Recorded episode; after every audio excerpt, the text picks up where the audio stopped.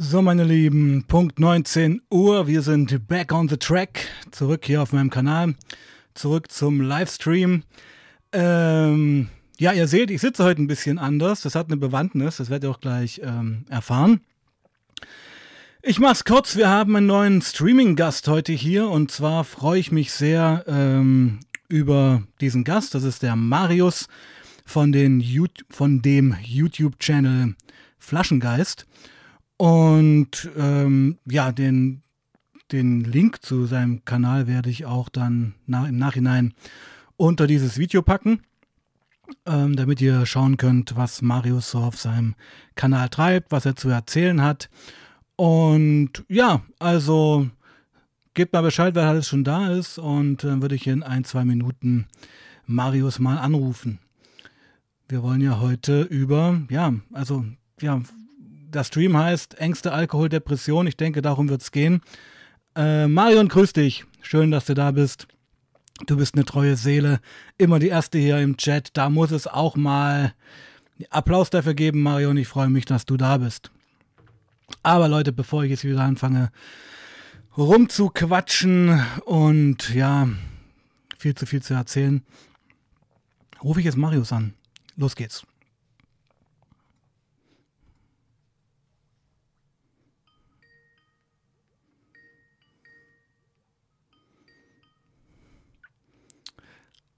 Jo, mein Lieber. Ja, ich muss auch noch ein bisschen was stellen. Nicht, ne? Ah, jetzt, du, ja, du bist da, alles super.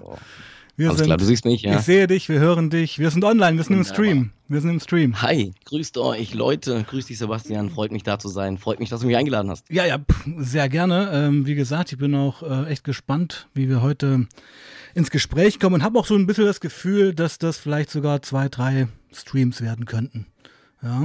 Ich habe dir ja gesagt, ich bin gerne bereit dazu. Du weißt nur, hauptberuflich bin ich immer so schichtarbeitstechnisch eingeschränkt, mhm. aber nächsten Dienstag zum Beispiel könnte auch klappen. Ah, also die nächsten Wochen sind schon äh, ausgeplant. Da müssten wir uns. Ja, natürlich. Ich habe okay. hier fetten Streamplan, der ist bis August ähm, durch.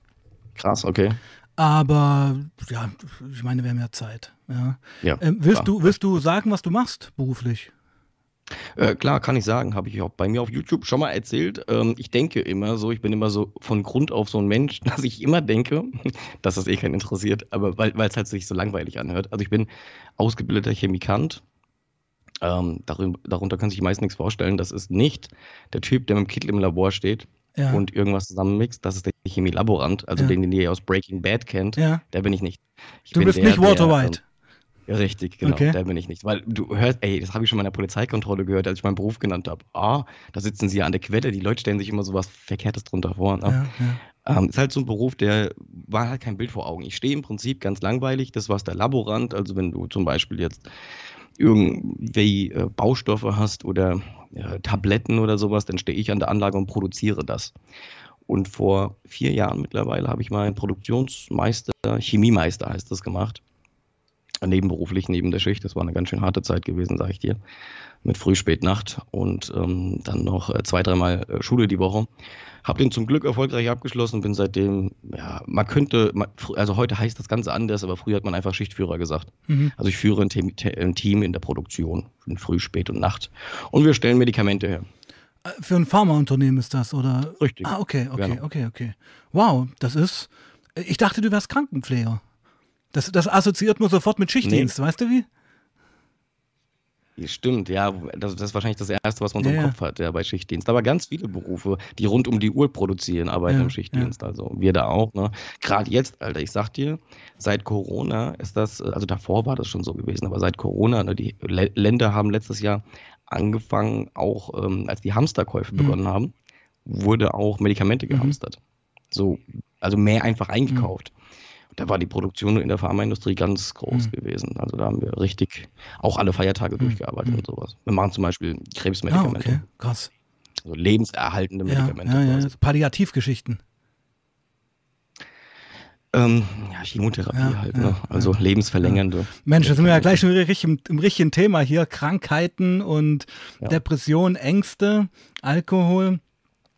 Ähm, ich sag's mal so, ich gebe dir jetzt mal die Chance, äh, dich in drei Sätzen vorzustellen, warum du heute eigentlich hier bist. Boah, ich bin ein Mensch, der sich nicht kurz fassen ja, probier's kann. Mal. Drei Sätze sind brutal. Drei Sätze sind brutal. Also, ähm, zu meiner Geschichte meinst du jetzt einfach? Mhm. Okay.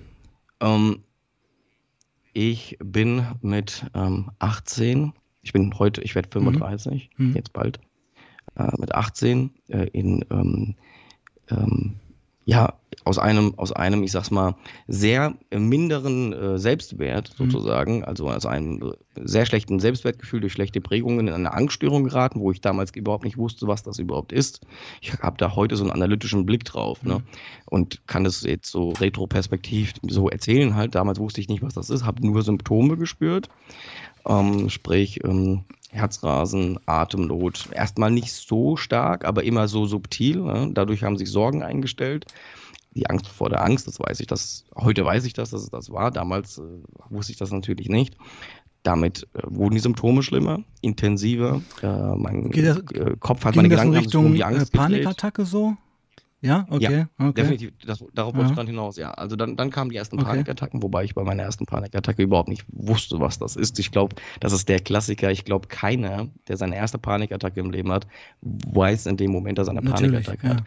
also das, das geht gar nicht. Nur du denkst immer, das ist der Klassiker, du hast einen Herzinfarkt oder du stirbst jetzt oder. Immer Worst-Case-Szenario. Das ist ein Notfall. Immer, immer. Vor allen Dingen, weil man sich Panikattacken, also auch an die Leute, die Panikattacken nicht kennen, die immer noch denken, das ist eingebildet. Ne? Du, du spürst das so, also so stellst du dir einen Herzinfarkt vor oder so stellst du dir eine Notfallsituation vor. Ne? Genauso wie du es dann in dem Moment spürst. Du kriegst keine Luft, je nachdem, wie deine Panikattacke abläuft. Die kann ja nochmal individuell wie, sein. Wie war deine Panikattacke? Du, hol, hol, uns ab, beschreib sie jetzt mal. Also, ich, ähm, hab, ich muss rückwirkend wirklich betra ähm, rückwirkend betrachten und sagen, ich habe davor eigentlich schon so kleine Panikattacken mhm. gehabt, habe das aber nicht so empfunden. Aber die erste, wo es richtig ähm, also so richtig durch die Decke gegangen ist, wo ich gesagt habe, instant, jetzt Krankenhaus, jetzt 112. Mhm. Also diese Situation mhm. war das erste Mal mit 18. Ähm, da war ich. Ich habe ähm, von der Ausbildung aus, ich war kurz vorm Auslernen, habe ich in einer anderen Stadt gearbeitet, habe das erste Mal im Leben Schichtdienst gearbeitet und bin dann nach der Nachtschicht mit einem Freund als Beifahrer nach Hause gefahren. Mhm. Und dort habe ich plötzlich auf dem Beifahrersitz gemerkt, ich kriege keine Luft. Und äh, das fängt erstmal so, also du, du machst einen Atemzug mhm. und du kannst nicht so ganz tief mhm. einatmen. Also irgendwie bleibt es irgendwo stehen und du merkst, du mhm. atmest flach.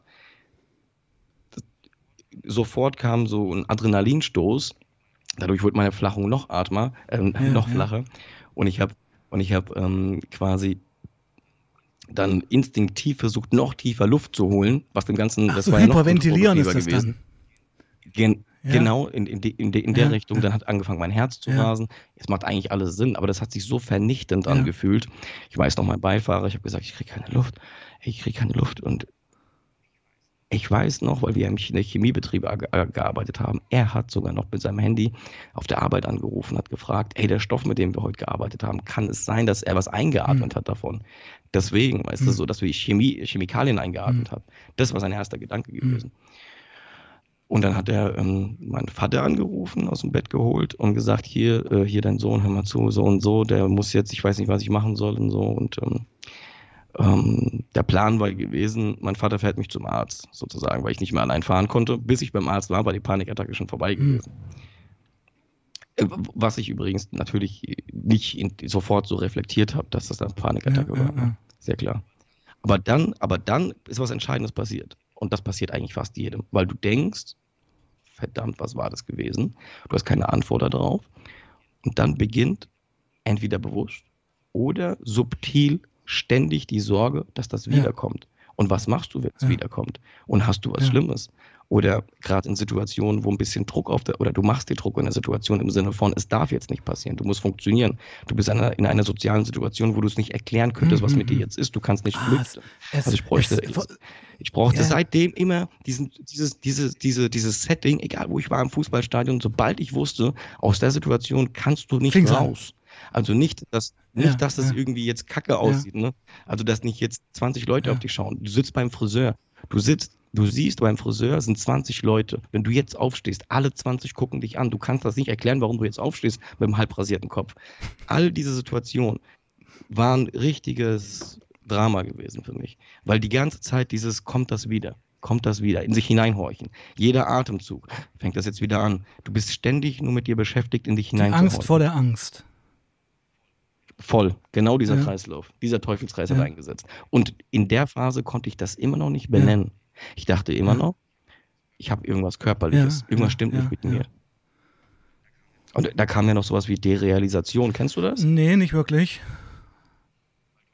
Weil du hast ja auch, wir haben ja, wir haben ja ganz kurz, ganz kurz bei Insta und so auch geschrieben und ich habe ja äh, ein paar Videos und Livestreams von dir gesehen. Du hast ja äh, Drogenerfahrung und ähm, ich denke immer, dass alle Leute, die mit irgendwelchen Substanzen oder Süchten Erfahrung haben, die müssen doch irgendetwas davon kennen, was ich gerade erzählt habe, oder nicht? Na doch, natürlich. Also pass auf, also ja, pass auf, also diese, ähm, ich nenne es mal so, es, es gibt ja diesen Tunnel, ja, und es gibt diese Todesangst und das hatte ich bei Überdosen, ja. Also ich weiß noch, ich hatte mir mal was eine typische Panikgeschichte wird auf Droge ist, war bei mir jedenfalls so. Also du hast dir halt Fettkristel reingezogen oder Kokain. Und dann hat es halt zu sehr gescheppert und dann hast du halt noch zwei Bongs drauf geraucht.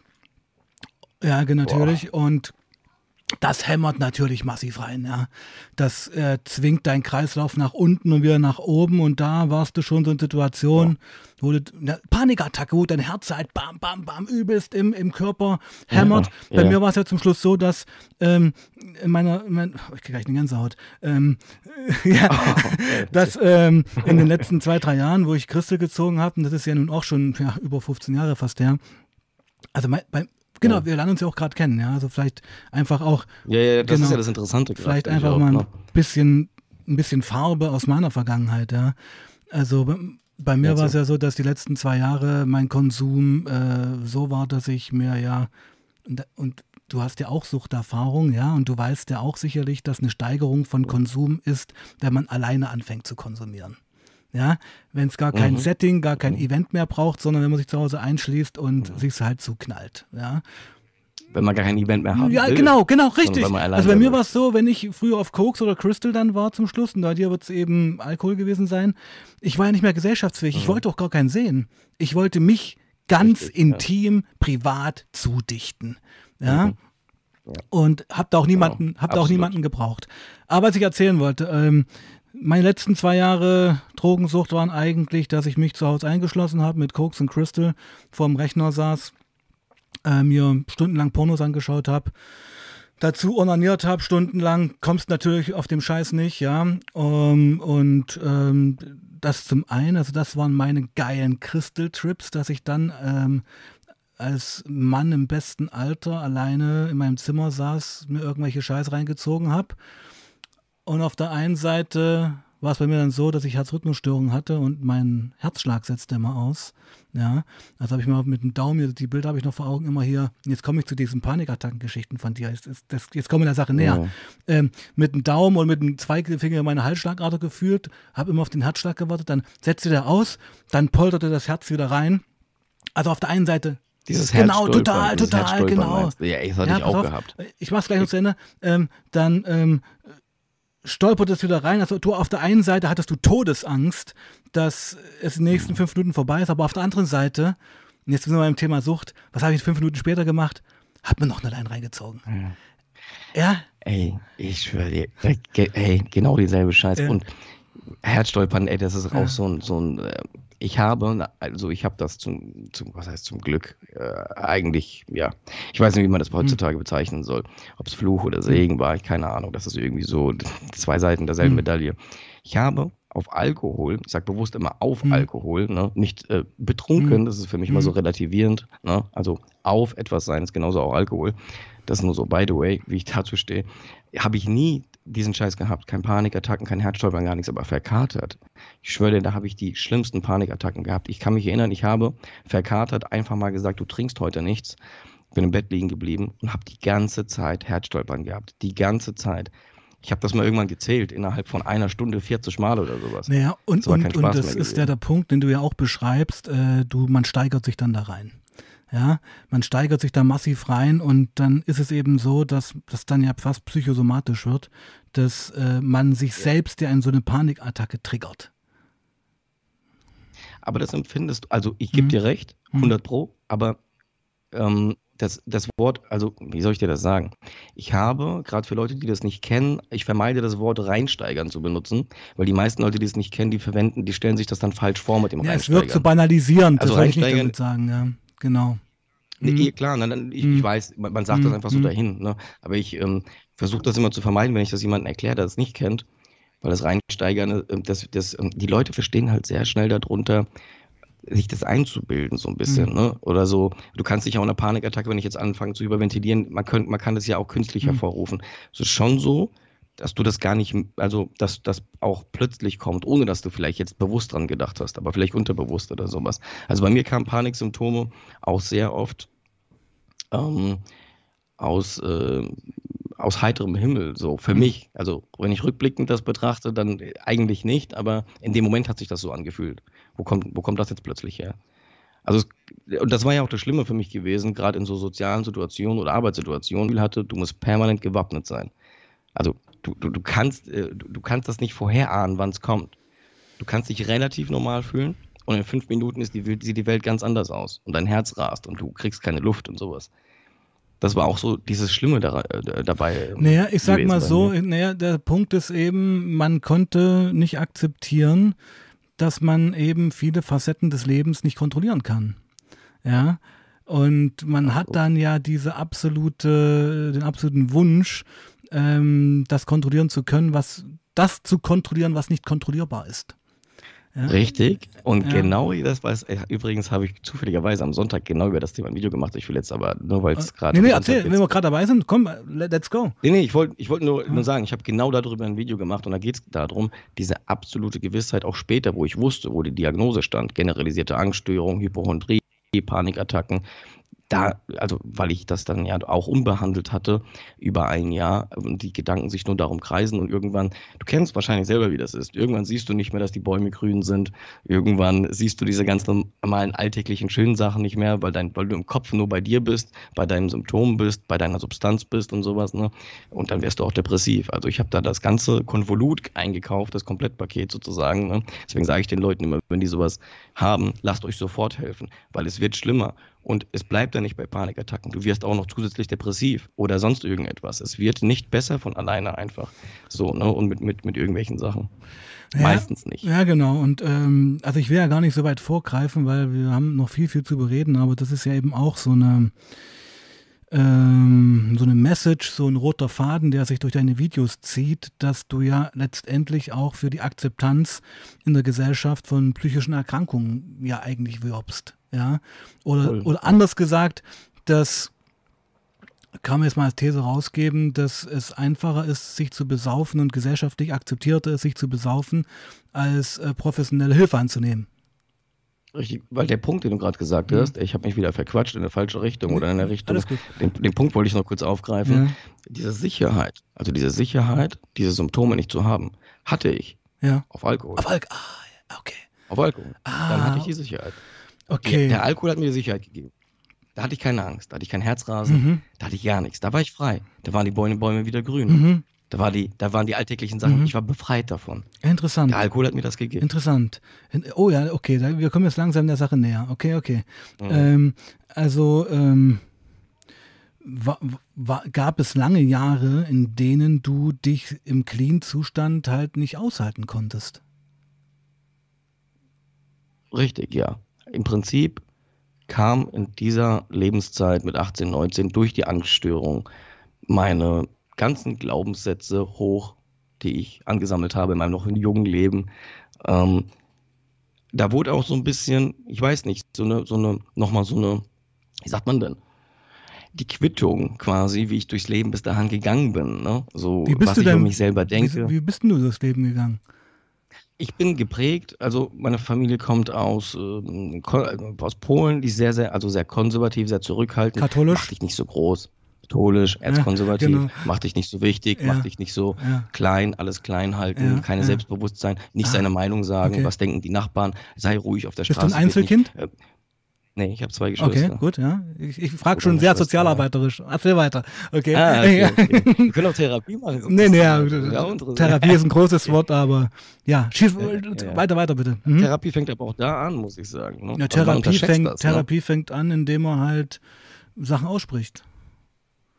Richtig, ah. richtig. Deswegen, äh, manche Leute denken immer, hä, was erzählt der, redet darüber. Mhm. Ja, in dem Moment, wo du, guck mal, Leute, also falls das jetzt jemand hört, der das nicht versteht, warum drüber reden? Guck mal, das ist ein ganz wichtiger Punkt. Die Verarbeitung, ich merke das auch in den YouTube-Videos, obwohl das schon so lange her ist. Mhm.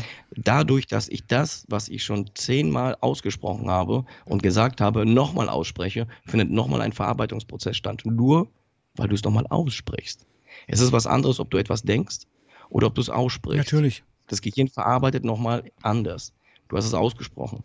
So, deswegen ist das ganz wichtig, nur mal so by the way. Na, in dem Moment, in dem du es aussprichst, stehst du ja dazu. Richtig, ja. ja. Das ist ein, das ist was, das ist was ganz Wichtiges. Ja. Genau. Du identifizierst dich auch mit dir, du leugnest dich auch nicht mehr an deine, deine Gefühle und, und, und das alles. Ne? Ich fand das sehr, sehr beachtlich, dass du das gerade so fast, fast, also es wirkte fast beiläufig, wie du gesagt hast. Ich habe mich vollgeguckt und den ganzen Tag Pornos geguckt. Ja. Ich glaube, da gibt es Leute, die brauchen Jahre dafür, um das einfach mal so zu sagen. Ach. Du, ähm, ja, sicher. Also da, also ich bin da auch absolut, äh, also das ist der Punkt. Also ich bin in meinen Streams auch immer sehr direkt und will eigentlich da auch ans Eingemachte gehen, weil ich eben finde, ähm, dass ich jemand bin, der mit sich selbst auch sehr, sehr hart ins Gericht gegangen ist und der Tja. Inwiefern meinst du das? Na, indem ich halt äh, meine intimsten Suchtgeschichten, wie auch jetzt so ein Bild, dass der Sebastian da wie ein Drogenopfer onanierend vorm Pornorechner saß, einfach ausgesprochen habe und der Öffentlichkeit, Öffentlichkeit preisgebe. Mhm. Das musste ja auch erstmal bringen. Mhm. Ja. Und ja, in, in dem Moment, in dem ich das sage, will ich ja gar nicht ähm, ja, Sensationsgeilheit erzeugen oder mhm. sowas, sondern es ist einfach, es ist einfach ein Bild, wo es endet einfach, weißt du? Also, oder, genau. Aber wir sind jetzt gerade bis auf ein Thema abgekommen, weil wir waren eigentlich bei deiner Familie.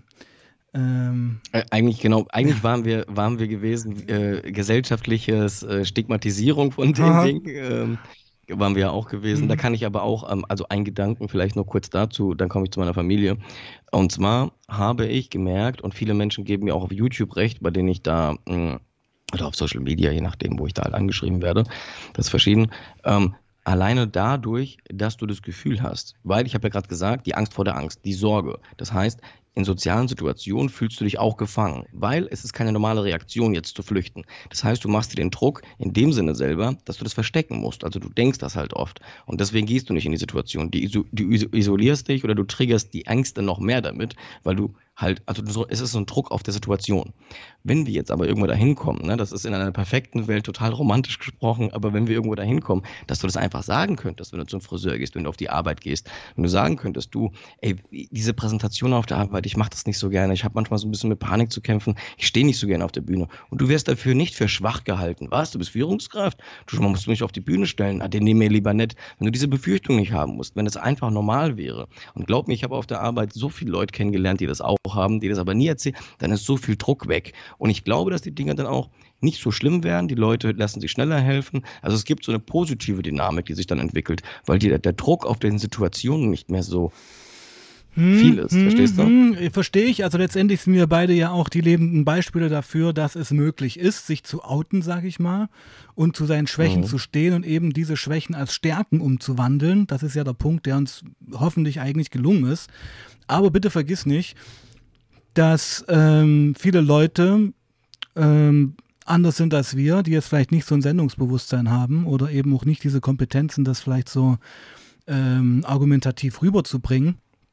Und die vielleicht auch, sage ich mal, nicht so charakterlich stabil sind und dann schon unter dem gesellschaftlichen Urteil ja, zusammenbrechen oder einfach auch echte Ängste haben. Weißt du? Ich verstehe deinen Punkt mhm. und wir sind auch in einer Phase, ich weiß nicht, korrigiere mich, wenn du es anders siehst, ich beobachte immer mehr in den letzten Jahren, ähm, egal wessen Late-Night-Show ich gucke, immer mehr die Generation gerade, äh, die jetzt Mitte 30, Mitte 40 ist, so, ne, also die, die auch ähm, dass immer mehr Leute das auch öffentlich erzählen. Ja, ich habe letztens einen WDR-Talk gesehen mit Nora Tschirner, Max, äh, weiß ich nicht, drei Leute, die von Depressionen und Panikattacken erzählt haben. Also der, es geht schon mehr dahin, dass das auch viel mehr thematisiert ist. Und natürlich kann nicht jeder sich so, aber es gibt immer Leute, die die Vorarbeit leisten. Das ist doch genau, ich will es jetzt nicht vergleichen, das habe ich in einem Video mal gemacht. Äh, ich will es nicht mit Homosexualität vergleichen, weil das eine ist eine Krankheit, das andere ist was ganz normales sexuelle Ausrichtung. Aber ich, es geht mir nur um das gesellschaftliche Ansehen davon. Das ist der Punkt. Das ist ja auch ein Prozess. Und da gibt es immer Leute, die Vorreiter sind dafür.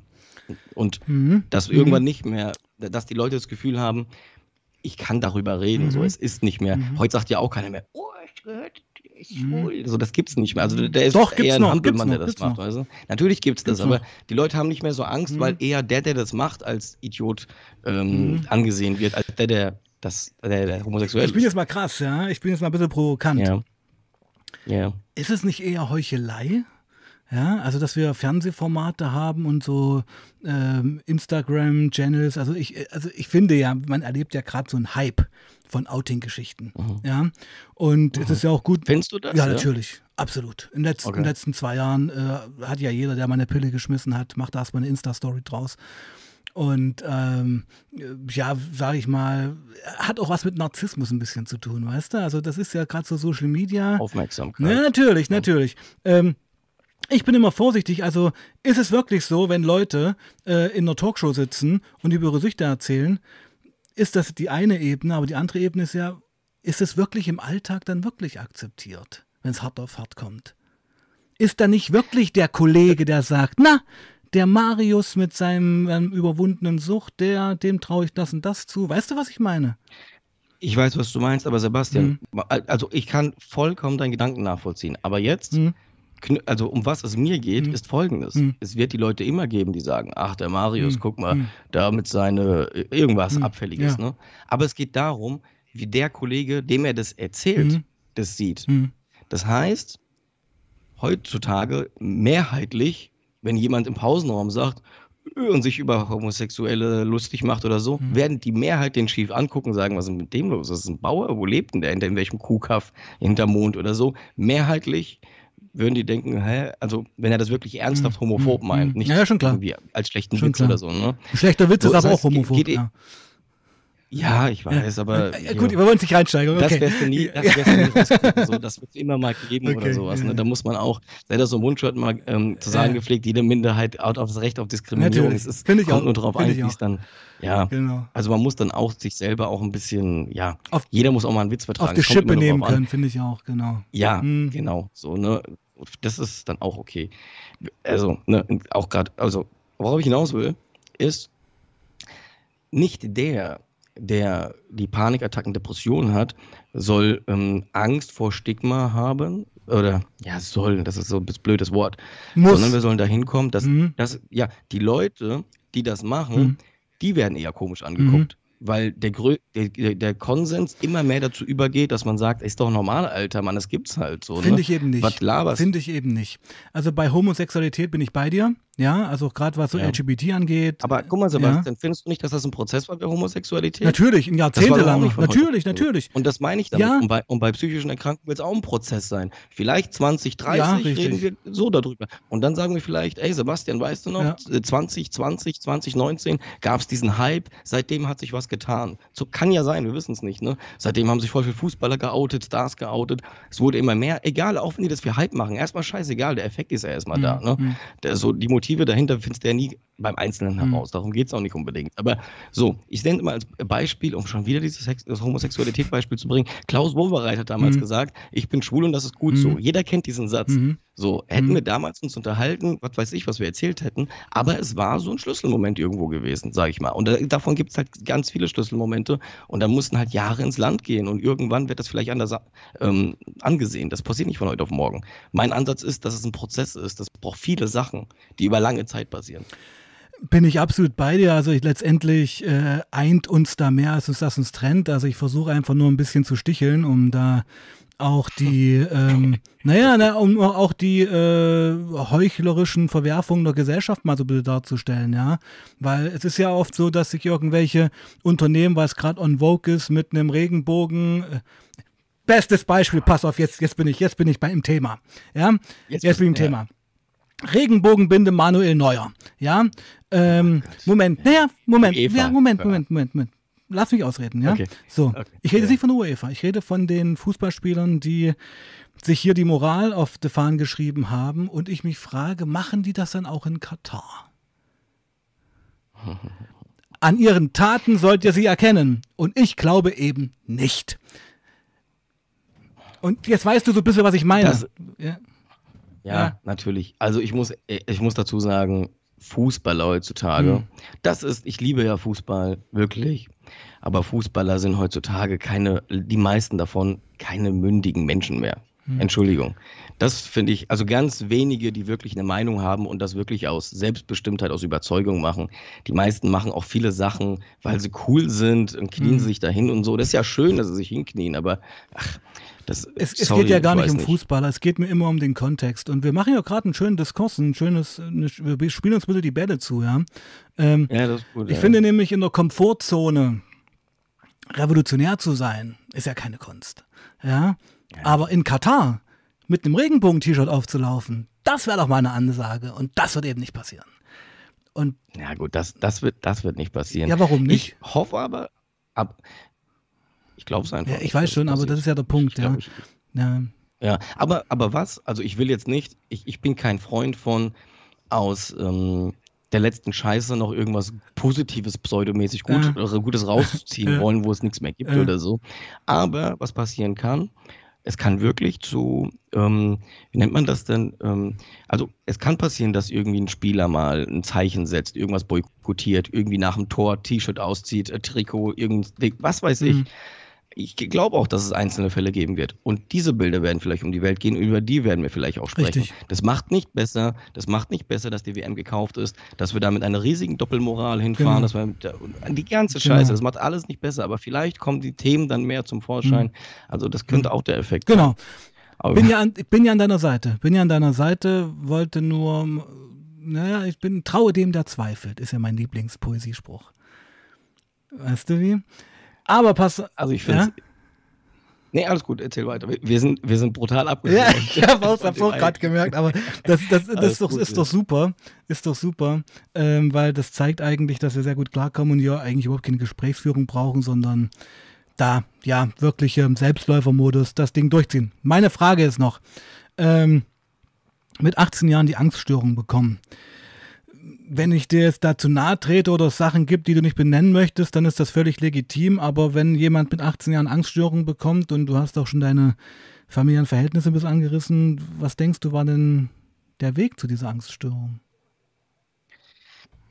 Äh, sorry, ich habe aufgestoßen. Ähm, also viele kleine Dinge, mhm. die man gar nicht so meint, die so hoch zu hängen sind. Mhm, ja. Mhm. Aber wenn ich es runterbrechen mhm. müsste auf einen Satz oder auf kurz, kurz runterbrechen müsste, wäre es, dass ich eben sozusagen nie ähm, wirklich Anerkennung in dem Sinne oder Bestätigung gespürt habe, einfach nur so äh, für das, wie ich mhm. bin, so. Ne? Mhm. Ich habe immer das Gefühl gehabt, ich muss was leisten, um anerkannt zu sein. Mhm. Und so habe ich im Umfeld, egal wo es war, bei Freunden, im, also ne, das ist jetzt auch gar nicht so ungewöhnlich, weil mhm. ich glaube, das ist auch so eine Eigenart der Pubertät nochmal, sich zu beweisen und Anerkennung zu bekommen und sowas. Aber bei mir war das schon extrem gewesen. Mein Selbstwert hing, nur, also ich hatte gar kein Selbstwertgefühl, das hing ganz tief unten, mhm. ne, hatte ich gar nicht gehabt. Es hing nur an so Sachen, wo kriegst du Bestätigung, wo kriegst du, und davon habe ich mich abhängig mhm. gemacht. Mhm. Also ähm, ist im Freundeskreis allen, da ging es gar nicht darum, meine Bedürfnisse, was will ich, was finde ich cool, was will ich machen, was gefällt mir, sondern es ging nur darum, Dinge zu tun, um bei anderen gut anzukommen. Davon hast du dich abhängig gemacht. Also ständig nur darum, beim Fußball, im Verein und sowas. Also ich habe nie auf meine Bedürfnisse mhm. gehört. Ich habe immer nur geguckt, okay, was musst du machen, damit du dort anerkannt bist? Was musst du machen, um im Freundeskreis cool zu sein? Was musst du machen, damit die dich für cool halten? Damit die, es ging immer nur darum, also ich habe völlig verlernt, auf meine Bedürfnisse überhaupt zu gucken, was ich überhaupt möchte. Und habe mich selber auch immer, ne, ne, immer nur ins Außen geschaut und immer ähm, mir Gedanken gemacht, was denkt das Außen von mir, was denkt der von mir, dann später in der Ausbildung genauso. Ne? Dieser war immer da und du, du vergisst dich selber total in deine Bedürfnisse. Du kennst die irgendwann überhaupt gar nicht mehr, hast du das Gefühl. Daraus wurde das so ein bisschen geboren. Oder sag ich, ich sag's mal, mal anders, ich sag's vielleicht mal ein bisschen dramatischer. Vielleicht hast du jahrelang gar nicht gewusst, dass du eben auch eigene Bedürfnisse hast. Richtig, das kann man, das kann man so runterbrechen. Ja, sondern hast, hast dich, gesagt, genau, ja. und hast dich sonst immer nur als Medium gesehen, was äh, anderen gerecht werden musste, damit es die Anerkennung bekommt, weil man ist ja ein Gefäß, äh, gerade ein so junger Mensch, der mit Liebe gefüllt werden möchte und der auch nur Liebe geben möchte und Liebe empfangen möchte. Und wenn das einem verwehrt wird, warum auch immer oder warum es halt nicht klappt, ja, trägt man dieses Paket halt ein Leben lang oder vielleicht sehr viele Jahre mit sich rum, ja. Richtig. Mhm. Das war auch viel Aufarbeitung dann später mhm. gewesen, ne? mhm. klar. Aber das war so die Quintessenz, mhm. das hast du wunderbar mhm. runtergebrochen. Ich hatte noch gerade einen Gedanken gehabt, der ist mir aber jetzt wieder entfallen. Ja, ja aber es war, ja. es war so und vor allen Dingen genau, und diese Liebe, die du es genannt hast, oder dieses Gefäß, das gibt es nicht kostenlos. Dafür musst du immer was leisten. Oder du musst irgendwie. Ah, das war die Vergangenheit, genau. Also die, genau, genau. also diese, dieses Urgefühl, dieses urnatürliche Gefühl, ähm, Liebe empfangen und Liebe zu geben, ohne eine Gegenleistung. Richtig, ja. Kanntest du nicht.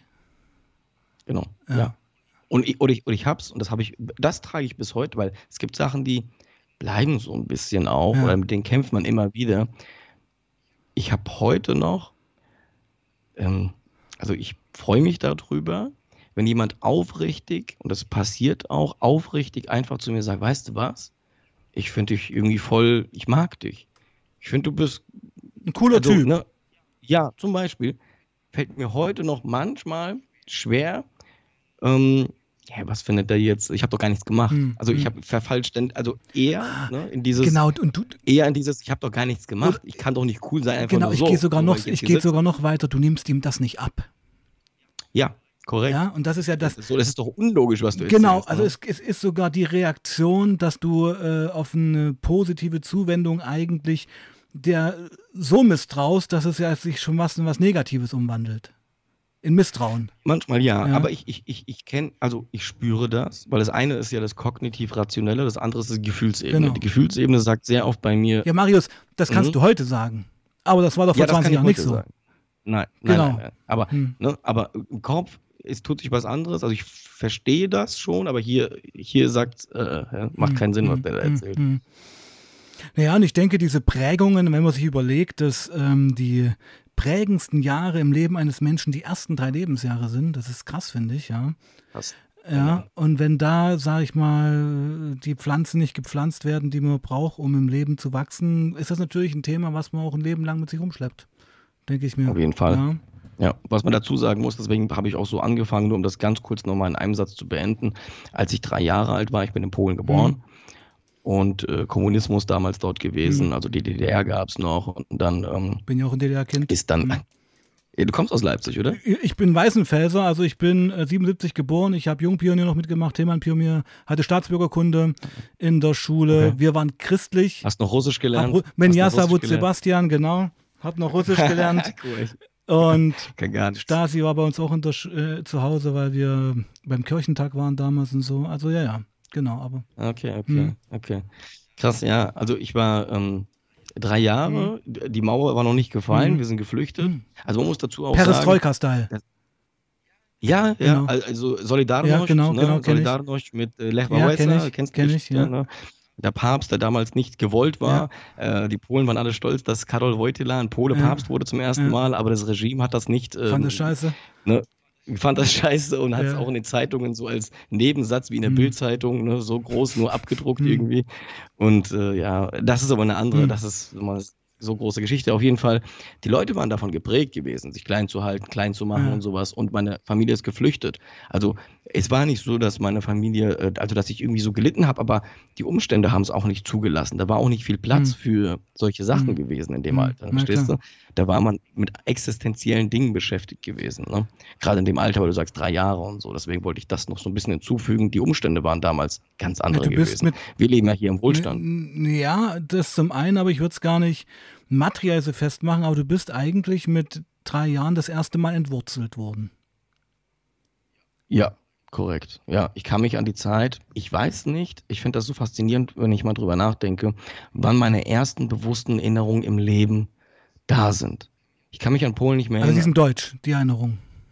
Ja, ah, okay. die ersten Erinnerungen, also sprachlich, ja. klar, die Sprache kannte ich, logisch, hm. aber Bilder und sowas, ne? Das waren die ersten Erinnerungen, sind bei mir bewusst im Kindergarten in Deutschland. Mhm. Davor habe ich keine Erinnerung an mein mhm. Leben. Mhm. Ja, krass. Und genau, also das war es. Die Eingangsfrage war ja so 18 Jahre Panikattacke. Was ist so dein der Weg dahin? Das haben wir eigentlich geklärt, fand ich. Also ich kann es aber auch verstehen, weißt du? Also deine Eltern als Elterngeneration äh, geflüchtet, in fremdes Land, sich integrieren müssen. War auch damals noch ein anderes Deutschland, ein, würde ich fast sagen, rassistisches Deutschland, als, als es heute fast ist, ja. Gerade nach der Wende, ja, ja. diese bekannten. Äh, Rostock, ja, Lichtenhagen, Hoyerswerda, genau, kennen wir ja alles.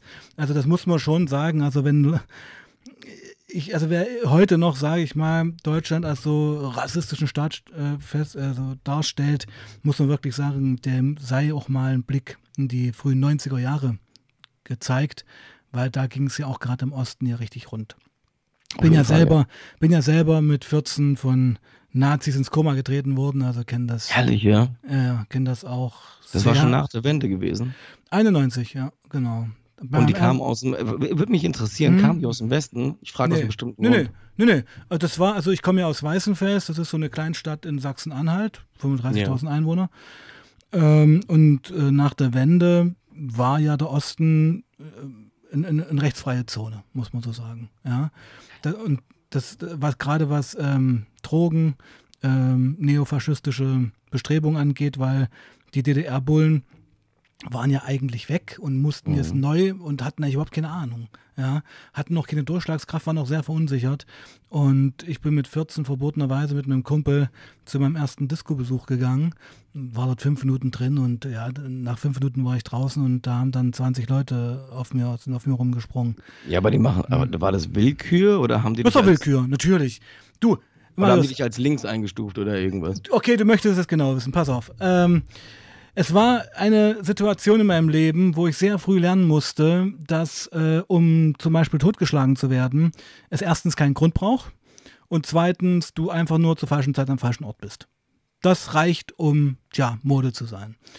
Und bei mir war es so, ich bin damals, es ist Anfangskapitel übrigens meines neuen Textes, ja, also mit, mhm. mit dieser Szene fängt eigentlich der, der neue Text von mir an, wo es um mein Leben geht. Also ich war ja ein Kind, das ist mir erst bei meinem Schreiben des Textes so bewusst geworden, ich war ja 14. Das ist ja eigentlich krass, ein krasses Alter, ja. Das und, kind eigentlich noch. Ja, ja eigentlich schon minderjährig fast, ja.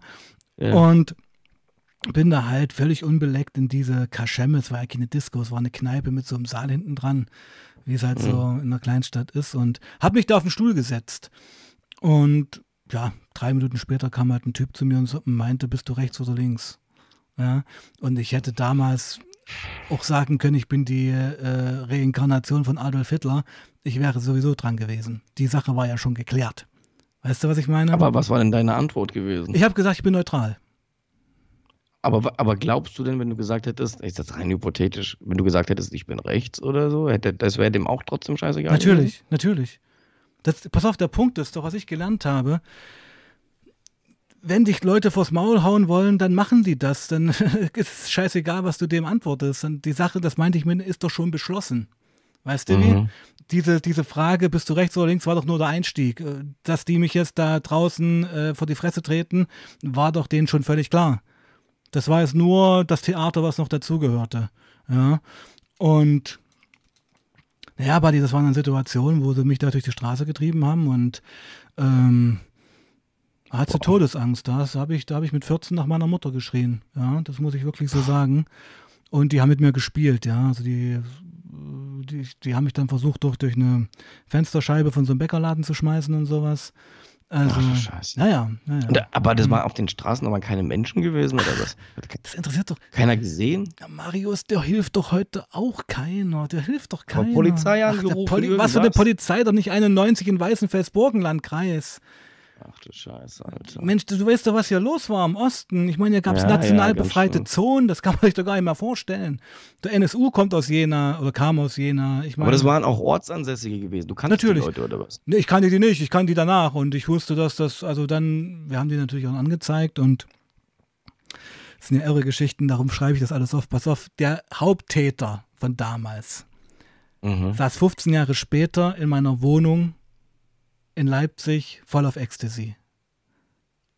Bei dir ja, zu Hause. Aber wir hatten eine WG. Ich hatte ihn nicht mitgebracht. Das hat der WG-Mitbewohner hatte den angeschleppt. Hast du ihn direkt Natürlich, erkannt? Natürlich, direkt das Gesicht vergisst du nicht. Wer dir da schön mit dem Springerstiefel in die Fresse tritt, das Gesicht wirst du nicht vergessen. Wusste er, wusste er natürlich, wer du warst? Natürlich, aber er war so drauf, dass, dass er das gar nicht hinbekommen hat und ich war auch total durch und aber so ist das Leben, ja. Und ich weiß auch, also, pass auf. Das würde mich aber echt mal interessieren, wie du damit umgegangen bist. Ja, ich habe den, glaube ich, Alter. rausgeschmissen, aber ich meine, ich weiß auch noch, was er für einen Pullover damals anhatte. Also in Leipzig hier. Und ich weiß sogar, Claudia, Claudia, die ja mit zuschaut, die hat mit in dieser Wohnung gewohnt und die kennt die Szene. Ähm, der hatte dann noch so einen Bärenmarken-Pullover an. Mhm. In der Techno-Szene war es so dann so ein bisschen on Vogue, also Techno-Szene, solche, solche Bärenmarke mhm. oder das weiß ich gar nicht. Also ich war nie Techno. Ja, Ich, ich, kann nicht ja, ist ja scheißegal, aber ja, wir sind jetzt wieder ein bisschen vom Thema abgekommen, aber gut.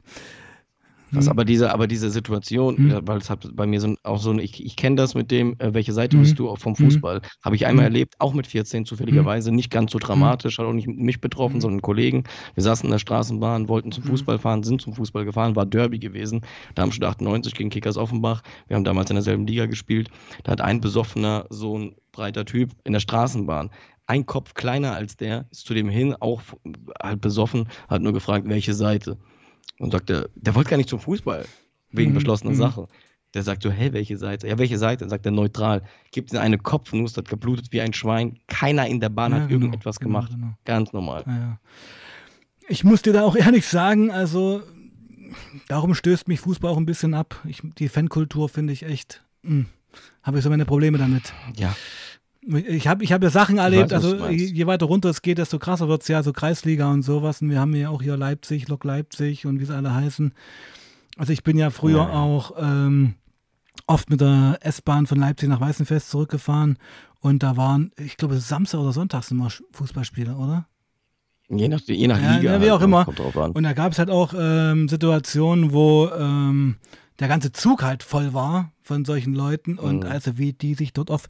Ich habe noch eine Szene im, Auge, im, im, im, Kopf, da war eine Mutter mit ihrem jungen Kind, das Kind schrie, es war ein Säugling und die Spasten, die haben es, Entschuldigung, äh, mhm. skrupellos, emotionslos, hol deine Titten raus und so und ich dachte mir, was für Wegs. Also. Das ist, das ist leider so, dass natürlich von so Leuten, es ist, also das ist auch die Kehrseite der Medaille, die habe ich auch später dann erst kennengelernt. Ich meine, ich gucke ja Fußball schon seit klein mhm. auf, dass Leute natürlich da ihr Ventil haben irgendwo, ne? Und die Legitimation für sich dann auch haben, dann so sein zu dürfen. Das gehört ja fast zum guten Ton. Ich war auf Fußballspielen gewesen, wo ich dann gewisse Sachen nicht mehr lustig Na, fand. Ich meine, die Legitimation, Und, äh, ähm, Unbeteiligte schwer zu verletzen, selbst. das finde ich schon ganz schön krass, muss ich mal sagen. Nein, nein, hm. Entschuldigung. Ähm, ich meine nicht rechtlich hm. oder sowas, aber das Empfinden für sich selbst. So, hm. verstehst du? Ähm, es herrscht in der Fußballszene und auch drumherum, das merke ich immer wieder, so eine gewisse ähm, laissez-faire Einstellung zu, ja, so ein bisschen, ja, da kommen die jetzt nach mhm. Mannheim nach Frankfurt und so, ja, dass es da ein bisschen knallt. Da redet man einfach so drüber, mhm. verstehst du? So, das gehört ja so ein bisschen dazu, solange jetzt nichts Großes passiert, naja, gut. Also, diese, da ist auch so eine falsche gesellschaftliche Akzeptanz da. Ich gucke immer nach Amerika rüber, weil du Seattle Seahawks mhm. hast. Ich bin großer NFL-Fan mhm. seit vielen Jahren und das finde ich an Amerika geil. Viele lachen die Amis aus, dass die alles immer so groß zelebrieren und aus allem irgendwie den Armageddon-Tag machen und alles irgendwie bei den Judgment Day ist und so, ne? Ich mag Marius. das. Ich finde es geil. Du kannst mit der Familie hinfahren, mm, genau. du kannst da Barbecue genau. machen, alle feiern. Es hat einen Volksfestcharakter. Ja, ja richtig. Und pass auf, ich ja. habe auch nichts gegen eine dritte Halbzeit. Das ist nicht der Punkt. Also ich kann sogar gesellschaftlich verstehen, dass sich gewisse Männertypen einfach am Wochenende vors Maul hauen müssen. Ja, dann aber bitte gegenseitig und lass doch unbeteiligte Leute aus dem Spiel. Das ist doch mein Kritikpunkt eigentlich. Absolut. Ja, ja, ja. Da hast du auch recht. Absolut. Das, das Dass man hier das, irgendwie den Kick äh, braucht und sich im Wald trifft, um sich da mit anderen Leuten vors Maul zu hauen, sollen sie doch machen. Das wäre mir scheißegal. Ja. ja. Aber, naja, du, wir machen heute eine wilde Reise hier, mein Lieber, oder? ich merk's auch, Alter. Weil wir haben noch zehn Minuten, ja. Es geht, ja, es geht immer ratzi, ja, genau, geht immer ratzi fatzi rum und darum würde ich auch gar nicht weiter so in das Thema einsteigen, mhm, weil mhm. ich habe von Anfang an, ich habe schon gemerkt, dass wir hier kontakten und dass wir gut klarkommen. Ähm, stellen wir da schon noch zwei, drei Streams vor, wo wir wirklich uns peu à peu auch mal in deine Suchtgeschichte einarbeiten. Ja. Weil es Gerne. geht ja Suchteinstieg, Suchtverlauf, Suchtleben, Ausstieg, mhm. Rückfall. Wie ist es heute? Gibt es ja so viel zu erzählen.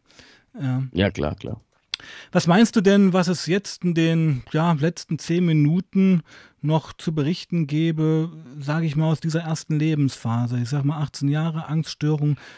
Äh, wann kam denn dann gezielt, damit könnte man ja erst anfangen und dann in den nächsten Stream auch überleiten, wann kam der Alkohol als, wann kam Alkohol als Hilfsmittel, um deine Panik zu bekämpfen?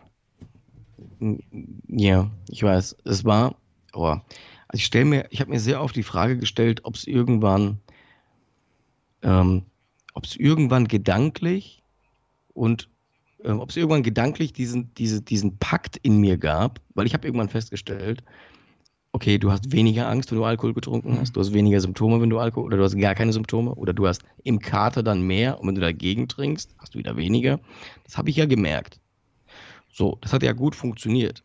Und ich habe irgendwie vielleicht einen unausgesprochenen Pakt mit mir selber dann getroffen, weil es funktioniert hat. Und mein Leben drumherum auch funktioniert hat, sage ich jetzt mal. Ne? Und dann habe ich mich mit mir selber so arrangiert, weil es ja gesellschaftstauglich ist. Ne? Also das war nicht schwer. Ich frage mal anders, Marius. Das Wann warst du das erste Mal richtig betrunken? Mit 15. Mit 15. Also ganz typisch, so 15, 16, erster ja, Vollrausch. Ja. Und da war das noch eher so spielerisch. Man hat sich halt mit Kumpels mal besoffen. Und richtig, war noch, ja, und war noch ja, keine Krücke für das eigentliche Problem der Angststörung. Genau. Richtig. Das war nur, also nur. Ähm, Genussmittel, keine Ahnung. sag ich jetzt mal. Ge ja, Genuss, also ja, ja. dieses, hey, ich bin besoffen, rumgealbert wie so ein ja, kleines Kind, äh, dreht sich's bei dir auch, also, weißt du, sowas halt. Ja. Das war jetzt nicht so, ähm, um ähm, Alkohol zu trinken, um selbstbewusst zu sein oder mhm. irgendetwas. Das hat damit nichts zu tun gehabt. Das war einfach nur so Kinder. Naja, Kinder es war Zeug eben noch nicht Mittel zum Zweck. Genau, richtig. Es war kein, ich, ich, ich, ich, ich, ich nenne es sogar konkreter, mhm. kein Medikament. Weil das ist das, das ist das, was es letztendlich für ja. mich war. Irgendwann, das hat auch später in der, in der, Therapie mein Therapeut so benannt, also haben sie sich selber medikamentiert. Ja. Habe ich auch gesagt, ja, weil ich bin dann, um jetzt vielleicht den mhm. weiteren Verlauf so ein bisschen zu stellen, weil ich wusste ja gar nicht, was ich habe. Ich wurde also, wie mein Onkel zu sagen pflegt, von Pontius zu Pilatus geschickt, also von Arzt zu Arzt, von Spezialisten zu Spezialisten, weil ich ja wusste oder davon überzeugt war, ich habe etwas. Ich, ich muss was haben. Ich war mal Kardiologen, mhm. alle Spezialisten mhm. abgeklappert. Ähm, alle sagen, es ist in Ordnung. Mhm. Dann hat mein Hausarzt mich zum Neurologen geschickt. Ich wusste damals, ich wusste nicht, was, denn, was ein Neurologe mhm. ist. Ich habe das auch gar nicht hinterfragt. Neurologe, ja, da gehe ich halt wieder zu irgendeinem Spezialisten. Dann hat er mir so ein EEG gemacht, die Hirnströmwellen mhm, da gecheckt. So. Und dann weiß ich, das war ein Schlüsselmoment so gewesen für mich. Der hatte die, also meine erste Diagnose war nicht ausgesprochen, muss man vorstellen. Mhm. Ich habe diese Hirnströmwellen gemessen mhm. bekommen, dann hat er mich wieder reingerufen. Dann dachte ich, der sagt mir, ist alles mhm. okay. Und dann gehe ich. Weißt du, was der gemacht hat? Der hat gesagt, also es war unauffällig und wollen Sie mir was erzählen? Hm. Dachte ich, okay, was meint er? Mhm. Also habe ich so ganz, also der hat auch gemerkt, dass ich so das nicht check, wie er das mhm. meint. Der hat das schon mhm. gemerkt. Und ich so, äh, wie meinen Sie das? Ja, wollen, so von der letzten Zeit, wollen Sie mir irgendwas erzählen? Geht es Ihnen nicht so? Oder machen Sie sich Gedanken? Oder und dann dachte er, es ist kein Problem, Sie müssen nicht darüber reden mhm. oder so. Da gibt es auch Medikamente mhm. und so. Mache ich aber ungern bei, bei jungen mhm. Leuten. Ne? Ich will sie jetzt auch nicht vor den Kopf stoßen mhm. und so. Und dann habe ich komplett, ich war voll überfordert mit der Situation, weil ich zum ersten Mal wusste, ey, Moment, Moment, Moment, von was redet der mhm. gerade hier? redet hier von der Psyche? Ah, Weil es war für mich der, unvorstellbar. Der war schon einen Schritt weiter als du eigentlich. Ja, ja ich habe nicht. Und ja. dann weiß ich noch, bin ich raus. Ja. Ich habe den auch gar nicht mehr vernünftig geantwortet, weil ich das noch verarbeiten musste, was der sagt. Habe mich dann in meinen schön grün türkisenen Opel Calibra mhm. gesetzt, mein erstes mhm. Auto. Hat mich hingesetzt. Mhm. Dachte mir, ey, der hat gerade zu dir gesagt, das kommt von der Psyche. Mhm. Kann doch nicht sein. Kann das sein? Das war der erste Moment in meinem Leben, wo ich dachte, das, was du hier seit über einem Jahr durchmachst, kommt von der Psyche. Ich kam nicht klar drauf. Ich musste das erstmal wirken lassen. Ich hatte zu dem Zeitpunkt noch keinen Namen, wie ich das Baby nennen ja. konnte. Also dazu war das zu unausdifferenziert. Ja. Er konnte jetzt auch nicht sagen, er wusste, dass das psychosomatisch sein ist, also wahrscheinlich, ja. aber ich hatte noch keine Diagnose. Aber da wusste ich zum ersten Mal, fuck, Alter, ich glaube, ich muss in eine andere Richtung denken, Mann. Ja, okay. Ja, und damit könnten wir es heute eigentlich belassen, finde ich. Gerne, wie du möchtest. Du merkst ja, wenn wir jetzt nochmal. Nee, nee, weil das ist ein gutes also Schlusswort, weil ich finde, mit dieser Situation können wir aufhören.